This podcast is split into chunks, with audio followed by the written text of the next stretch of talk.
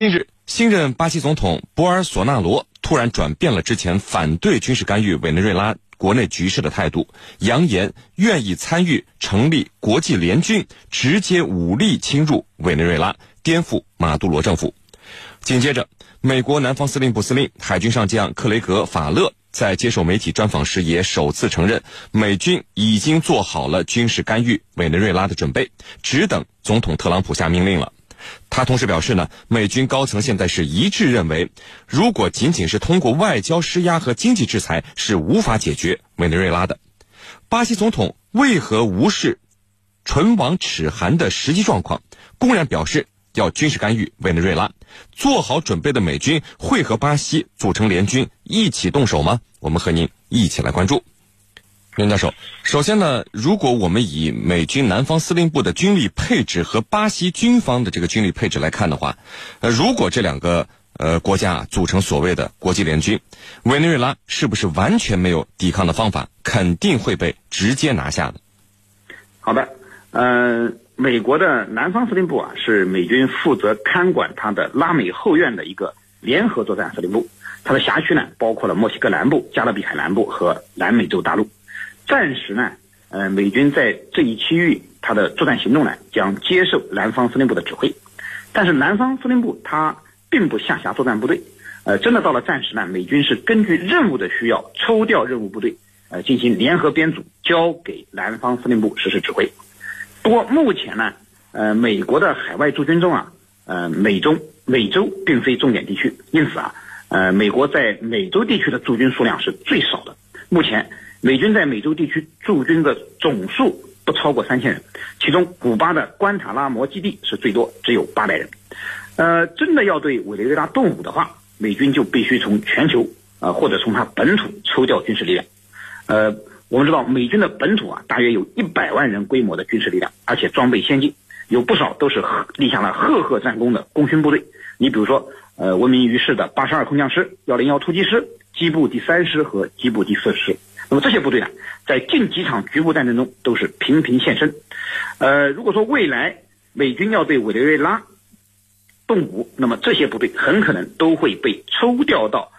南方司令部的麾下实施作战行动。那么海军的第二舰队和第三舰队呢，呃，很有可能是对委内瑞拉实施军事行动的海上作战的重要力量。而美国空军在美国本土有八个航空队，都可以呃称为抽调的力量。总之啊，我觉得。就实力而言，美军绝对是在委内瑞拉之上的。那么现在的问题，呃，不是实力的问题，而是决心的问题。就是美国会不会冒天下之大不韪来武力干涉委内瑞拉内政？那么让委内瑞拉呢，又变成一个战乱横生的美洲地区的叙利亚？如果说美国国会真的通过了战争授权，美军动用武力来干涉委内瑞拉，我认为呢，委内瑞拉呃肯定是招架不住的。这就好比是一个。重量级的拳击手去打一个轻量级的拳击手，几乎没有什么悬念。但是如果美军只是躲在身后，让巴西冲到前面，那么情况很可能会大不一样。因为就军事实力对比而言，巴西实际上还不如委内瑞拉。委内瑞拉的军事实力在南美地区绝对是实力最强的，就武器装备的质量上讲，它是优于巴西的。那么巴西的。呃，主战装备实际上还停留在上个世纪七八十年代的水平，而委内瑞拉呢，我们知道它大量装备了一些俄制的先进装备。此外呢，委内瑞拉地区这个地形复杂，多山川河流，茂密的丛林，所以机械化部队也难以展开实施大规模的军事行动。那么这就使得委内瑞拉完全可以依托地形的有利条件，节节抵抗，来大量的歼灭来犯之敌。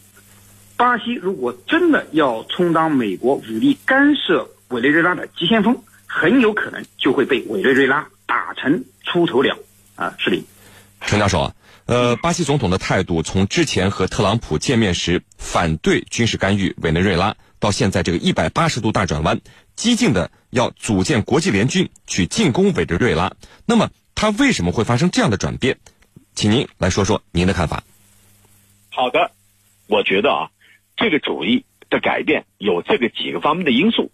第一个呢，就是巴西的这个总统，他最近派他的国防部长去了美国，是三月底的事情。呃，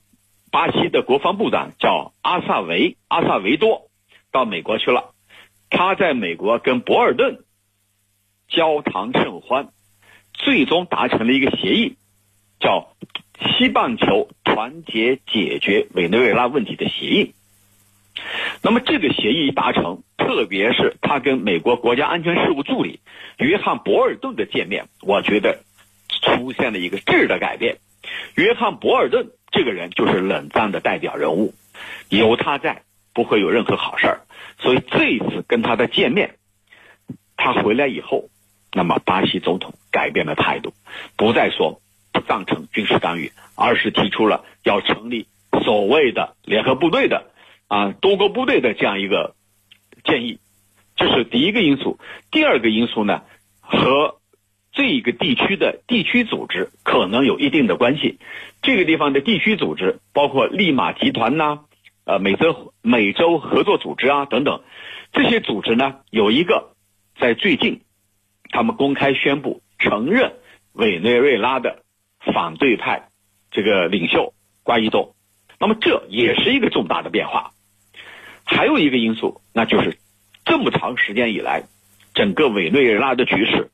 依然没有任何明显的变化，这就使得巴西、美国等一些国家这个支持委内瑞拉反对派的人急火攻心啊，迫切需要以一种更加有效的方式来解决当下的危机，否则呢，越拖对他们越不利。所以他们有点急火攻心了啊！像巴西的总统、美国的总统，他们都感到很焦虑，因为瓜伊多并没有如他们所如他们所想象的那样，在很短的时间内取得政权，也没有因为马杜罗政府被许多西方国家拒绝承认以后出现逆转，而是依旧马杜罗稳稳的控制着局势，而瓜伊多依然。是一个跳梁小丑，所以在这个三种情况下，巴西总统啊做了一个改变。主持人，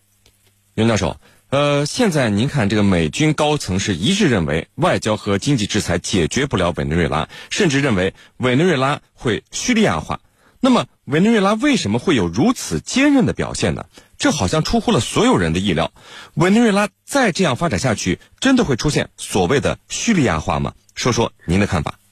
好的，呃，我们注意到啊，美国的南方司令部的司令海军上将法勒日前在接受专访时表示啊，委内瑞拉将会在今年年底之前变成美洲的叙利亚。那么他将美国要武力干涉叙利亚的意图啊，表达的溢于言表。由此啊，委内瑞拉会不会变成下一个叙利亚，也引发了我们的高度关注。呃，实际上，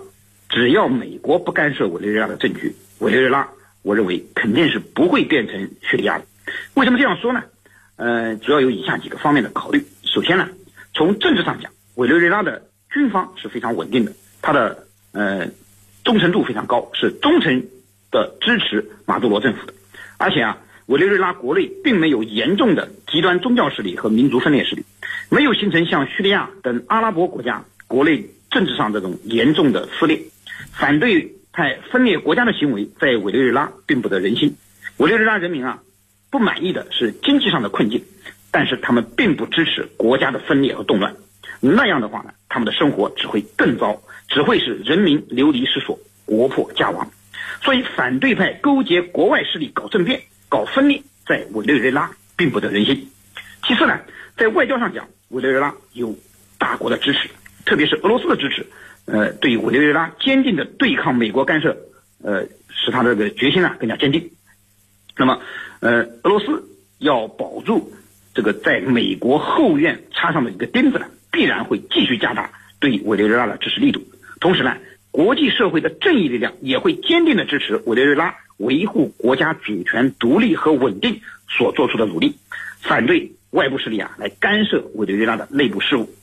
那么再次呢，从经济上讲，委内瑞拉的经济呢可以说是瘦死的骆驼比马大。和叙利亚不同，委内瑞拉依靠它。丰富的石油资源可以说积累了不少财富。虽然近年来受到美国的制裁和国际油价的下跌，以及他们政策上的失误，委内瑞拉经济出现了下滑，通货膨胀比较严重。但是呢，委内瑞拉还是有些家底的。特别呢，它可以通过增加石油的出口来渡过难关。